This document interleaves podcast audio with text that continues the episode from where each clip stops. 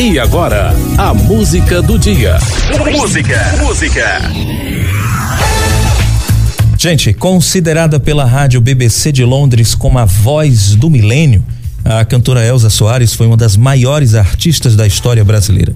A cantora faleceu nesta quinta-feira, aos 91 anos de idade, de causas naturais na sua casa no Rio de Janeiro, às 3h45 da tarde, segundo informado pela equipe de comunicação dela nas redes sociais.